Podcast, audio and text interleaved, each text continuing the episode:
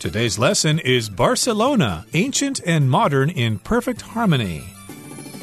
Hi, everybody. I'm Roger. And I'm Helen. And this is our travel unit continuing in the month of September.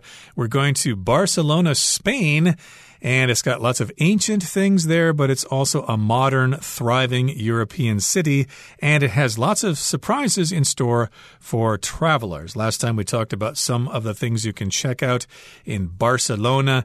We talked about the Barcelona Cathedral.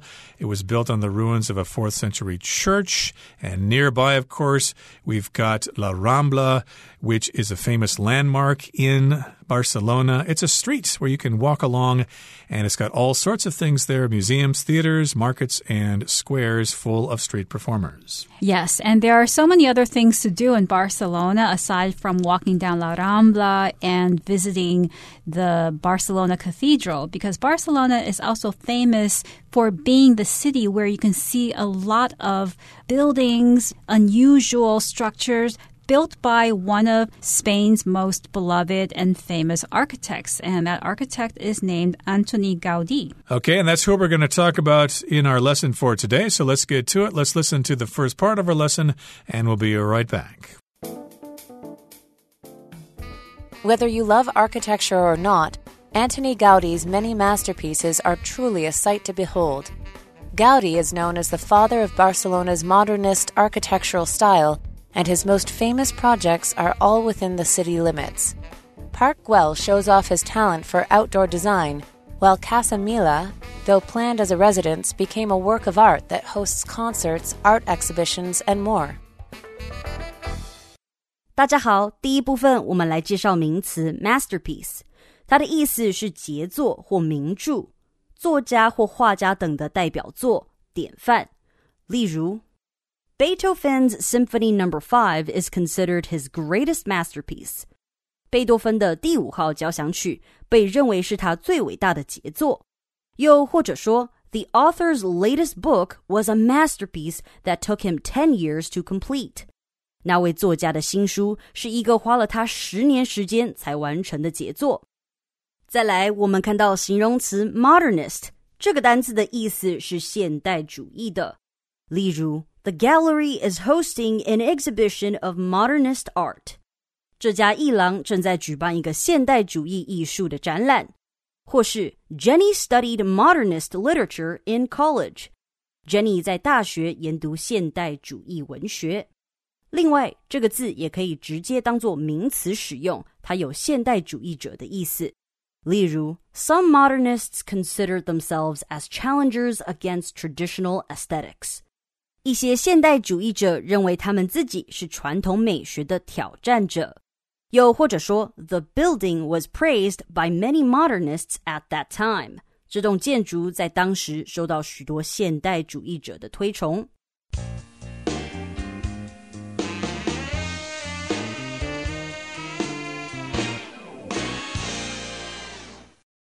Whether you love architecture or not, Antoni Gaudi's many masterpieces are truly a sight to behold. So, before going to Barcelona, you might say to yourself, ah, I'm not really interested in visiting Gaudi's buildings because I'm not really interested in architecture. Architecture, of course, refers to the study or the practice of designing buildings. It could also refer to the designs of the buildings themselves. And some people love architecture. They love looking at various styles of buildings and structures. Other people don't. And here we're saying that regardless of whether you like architecture or not, you will be impressed by Antoni Gaudi's many masterpieces. So here, masterpiece refers to the best work of a particular artist or writer or musician. Some people consider architects artists as well. Antoni Gaudi's creations are definitely considered works of art, and whether you like architecture or not, you will be impressed by his work. And I should mention here again, as I've probably said many times, the word architecture refers to that science or the style of buildings, not the buildings themselves. So don't say, oh, I like that architecture over there if you're referring to a building. That would be incorrect, but uh, it would be correct if you're referring to the actual style of that building. That would be correct. So in this particular case, you may love architecture, you may not, but still, Antoni Gaudi has lots of masterpieces, and of course, they're worth checking out. A masterpiece, of course, is a great work of art from a particular artist like Beethoven's Fifth Symphony is a masterpiece. So it could be any kind of work of art, a painting, or a building, or a work of music, or something like that. And if something is beholded, that means you look at it and you really admire it. So it's a sight to behold. It's just something you're going to stop and look at and go, wow, that is so cool. I'm going to keep looking at it for many minutes. Yes, the word behold is often used in literature. You don't really hear it in conversation that much, but it's a word that means basically to look at or to see something. Now, Gaudi is known as the father of Barcelona's modernist architectural style, and his most famous projects are all within the city limits. So, Gaudi is a very famous architect, and he is considered the father or the inventor of Barcelona's modernist architectural style. This is a particular architectural style that was developed in the early 20th century. And a lot of his creations can be seen within the city limits. So when you talk about the city limits, you're referring to everything that's within the border of the city. Exactly. And we often say this when we're talking about something that you do not expect to be within a city. Like, for example, here in Taipei, Yangmingshan National Park is within the city limits of Taipei. It's actually inside the city, a national park. And in this particular case, we've got these works of art from Gaudi. They're all within the city limits, they're all inside the area of Barcelona city. Now let's move on here. It says Park Güell shows off his talent for outdoor design, while Casa Milà though planned as a residence, became a work of art that hosts concerts, art exhibitions, and more. So this park will show off his talent for outdoor design. To show off means a couple of things. It just means may display. It may display something or it may just simply show it to people. But also to show off means that you want to make other people feel that you're really special by showing them what you own. Like Mark likes to show off his Maserati by driving it around Taipei. Right. And you can also say that somebody is a show off, which means that they like to boast, they like to brag about the things that they have or the things that they can do. So show off or show off have various meanings in general. Exactly. So this park here is a splendid example of his talent for designing things for the outdoors. And then we've got Casa Milà and it was planned as a residence, which is a home for people to live in. It was planned that way originally, but it became a work of art and other people can go in there. It hosts or has concerts, it has art exhibitions, and more stuff to check out. So, yes, if you go to Park Güell and you check out Casa Milà, then you can expect to see the style of Antoni Gaudi. Okay, that brings us to the end of the first part of our lesson for today. Let's listen now to the second part. Gaudi's greatest achievement, still unfinished after his death nearly a hundred years ago, is the Sagrada Familia, one of the largest Catholic churches in the world. Despite ongoing construction, a museum operates inside, and the designs on the outside of the building are fascinating to see. Gaudi's greatest achievement, still unfinished after his death nearly a hundred years ago, is the Sagrada Familia, one of the largest Catholic churches in the world.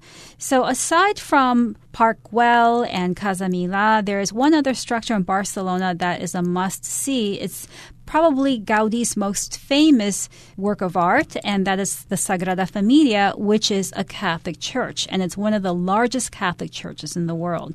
So, although there may be different types of churches, you might have a Protestant church or a Baptist church, a Catholic church refers to a church that belongs to the Roman Catholic religion. So we're talking about different churches within Christian religion. Indeed. And I've seen pictures of La Sagrada Familia, and to me, it doesn't look that special. But of course, I realize that pictures can't really represent what the thing looks like in person. So if I were to go there in person, I would probably think it was pretty darn cool. Again, it's one of the largest Catholic churches in the world. And despite ongoing construction, even though they're actually still building it, a museum operates inside, and the designs on the outside of the building are fascinating to see. So, if you're talking about construction, you're talking about the process of building something. It also refers to that area of work. My uncle Bart works in construction, he works on job sites all the time, putting up buildings. So, in this particular case, it has ongoing construction, it's still being built, but still, you can go check out the museum inside. And then, if you look at the outside of the building, you're going to find them to be very fascinating. Right. Something that's fascinating is very interesting or attractive. So even if you can't see all of the Sagrada Familia, you can see that the shape of the building and also the colors are very fascinating, very interesting to look at. So it's worth going to visit La Sagrada Familia. So those are some examples of the works of Antoni Gaudi. So you can check those out. And now we're going to move on to talk about this hill you can climb up on top of and get a bird's eye view of the city. So let's do it. Let's listen to the third part of our lesson now, one time. In fact, there's so much to see in Barcelona that you might want a bird's eye view of it all. If so, take a hike up to Montjuic, a hill that overlooks the city and is home to the stadiums built for the 1992 Olympics. Montjuic offers a panoramic view of the entire city, so take a deep breath of fresh Mediterranean air as you take in Barcelona's beautiful blend of the ancient and modern. 最后第三部分，我们看到名词 blend 这个单字指的是混合、融合、混合物。举例来说，The blend of spices in the soup was the key to its flavor。这道汤里的香料混合正是它风味的关键。再举一个例子，The band's music is a blend of classic rock and modern R&B。该乐团的音乐是经典摇滚和现代节奏蓝调的融合。另外，这个字也可以当做动词使用。 它有使混合、结合的意思。例如，various fruit juices were blended together to make this drink。各种果汁被混合在一起，做成这种饮料。又或者说，the movie blends elements of action and comedy。那部电影结合了动作与喜剧元素。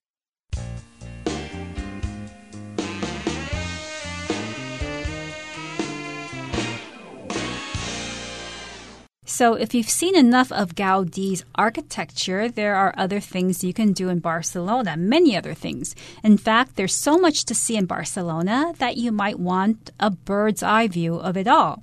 So, instead of walking around the city and getting a sight of the city from your own point of view, which is the human view, you may want to get a bird's eye view, which means you may want to see things from above, from a high point of view, so that you can look down at the city and see how it's actually shaped, how it's constructed, and how the buildings relate to one another. Okay, so where do you get that bird's eye view? Well, you can take a hike up to Montjuic a hill that overlooks the city and is home to the stadiums built for the 1992 Olympics. So, again, you can take a hike up this mountain Maybe it's not so much a mountain, but more of a hill. A hill is like a small mountain.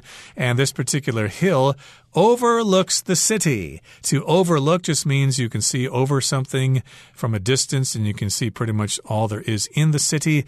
Like if you go to Chinese Culture University on Yangmingshan, you have an overlook of the city of Taipei. It's actually quite a nice view. And in Barcelona, of course, if you go up on the top of this hill, you'll get a bird's eye view of the city. And it's also home to the stadiums of the 1992 Olympics. So if something is home to, that just means this is where it is and it's not anywhere else. And as you recall, back in 1992, Barcelona hosted the Olympics. That's when you had the dream team of the NBA. I think that's the first time they played.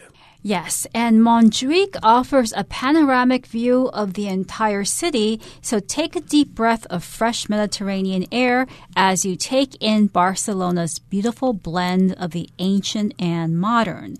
So we finish our journey to Barcelona at Montjuic, and this particular hill offers a panoramic view of the entire city.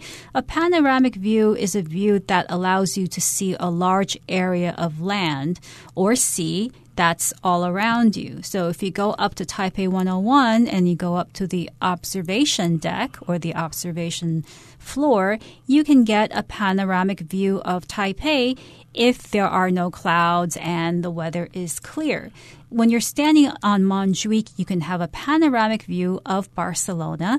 So once you're there, take a deep breath of fresh Mediterranean air.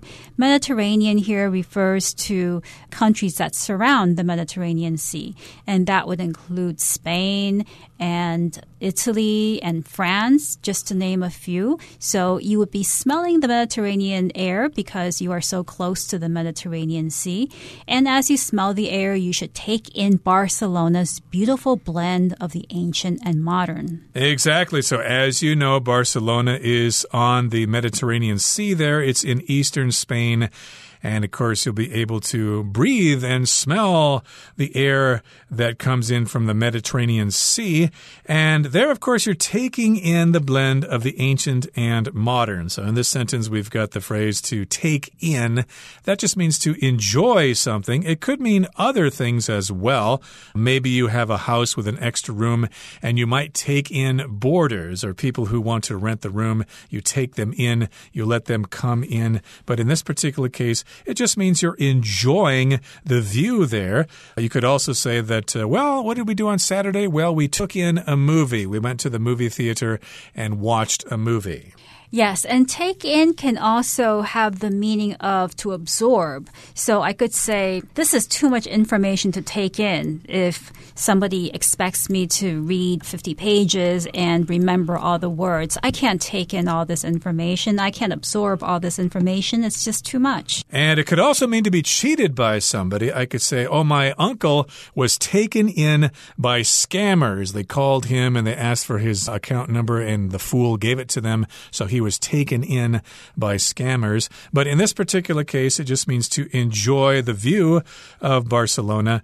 And you're going to see the beautiful blend of the ancient and the modern. So here we've got the word blend, and it can be both a verb and a noun. Here it's being used as a noun. It just refers to a mixture of things. You've got ancient or old things existing at the same time as modern things. So you get that blend of these different time periods. The word blend is often used when we talk about whiskey. Like if you buy Scotch whiskey, sometimes it's a blend of different kinds of whiskey. Unless you buy a single malt malt scotch, then it's not a blend of whiskey. Right. And in related terms, we also have blenders in the kitchen. That's the machine that you use to mix things, to blend things, to blend liquids or soft types of food to make certain recipes. So, blend is a word that can be used both literally when you want to mix things together and also metaphorically or figuratively when you want to talk about abstract objects. Exactly. So, of course, we talked about uh, certain things you can check out in Barcelona, but I have a feeling we're only scratching the surface. I think there are probably lots of other surprises in store for travelers besides these things we've talked about. And if you're interested in those things, maybe you should do some research and plan your own trip to go to Barcelona. Okay, that brings us to the end of our explanation for today. Let's listen now to Hanny.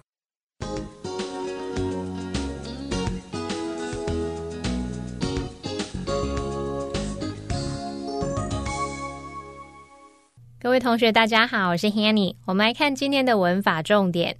课文第一部分最后一句写道：“贵尔公园展示了他在户外设计方面的天赋，而米拉之家虽然原本是规划作为住宅，则成为举办音乐会和艺术展览会等活动的艺术作品。”好，这边有三个重点。第一个重点是文中他用到 show off 来表达展示。那么 show off 当及物用的时候，可以表达展示啊、展现，像是 Jay showed off his magic。Tricks at the party. Jay 在派对上展现他的魔术把戏。好，那另外 show off 也可以当不及物用，这时候表达说炫耀啊，或是卖弄的意思，那就会带有贬义喽。举例来说。Henry is always trying to show off in front of his friends. Henry 总是试着在他朋友面前卖弄炫耀。好，那第二个重点是我们刚刚说到贵尔公园怎么样怎么样，而米拉之家怎么样怎么样。文中它是使用连接词 while，那它可以连接两个对比或是相反的情况，表达说 A 怎么样怎么样，而 B 怎么样怎么样。好，那我们造个例句。While Frank likes to travel with his friends, his brother prefers to travel solo. Frank 喜欢跟朋友一起旅行，而他哥哥喜欢独自旅行。好，那我们除了用 while，也可以用 whereas 来连接两个对比或相反的情况。像 Sarah has straight hair, whereas her sister has curly hair. Sarah 是直发，而她的妹妹是卷发。 好，那第三个重点是课文，它有写到说，Casamila 逗号 though planned as a residence 逗号 became a work of art 点点点点点。好，这边看到其中逗号之间的插入句，though planned as a residence，它是省略了主词和 be 动词，它本来可以写作 though it was planned。As a residence，那么 it 指称的是它前面的那个 Casa Mila，表达说虽然米拉之家原本是规划作为住宅，好，那由于这个副词子句它的主词和主要子句的主词相同，一样都是指那个 Casa Mila，所以我们就把重复的主词省略掉了。那动词部分呢，只保留了过去分词 planned。也就是说，他把 though it was planned 简化成 though planned，然后就形成了分词构句的用法。好，那我们也造个例句：Though it is small, the apartment is very cozy。那间公寓虽然小，但非常温馨舒适。句子里面的 it 就是指 the apartment。由于前后主词相同，那我们就可以把这个副词子句 though it is small。其中这个重复的主词 it 省略，那动词的部分 is 就要改成现在分词 being 才会形成分词构句。不过 being 还可以再省略，那也就是说，though it is small 可以简化成 though small。我们的例句就变成 though small the apartment is very cozy。好，那以上是今天重点整理，我们回顾今天单词吧。Architecture The architecture of the city includes both modern and classical style buildings. Masterpiece. Barbara spent months working on the painting, and when it was finished, it was clearly a masterpiece. Construction. The construction of the new bridge will likely be completed ahead of schedule. Fascinating. With its fascinating plot, the story keeps readers on the edge of their seats. Overlook. Phil stood on the balcony, which overlooked the hotel's swimming pool. Blend. Monica used a perfect blend of flavors in the dish, so it was a big hit at the party.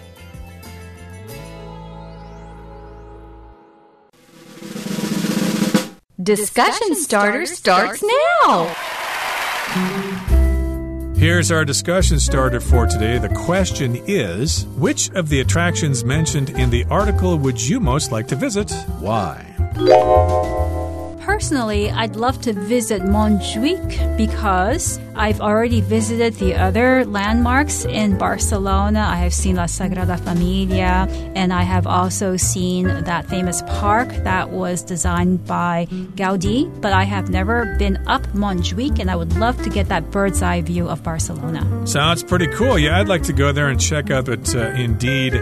I'd be interested in visiting the various bars in Barcelona because I understand that in Spain they have these kinds of dishes called tapas, little uh, savory dishes that you can have if you go into a bar, and you can enjoy some of the uh, local food that way and enjoy some of the local spirits as well. And uh, hopefully, you'll have a chance to rub elbows with the locals.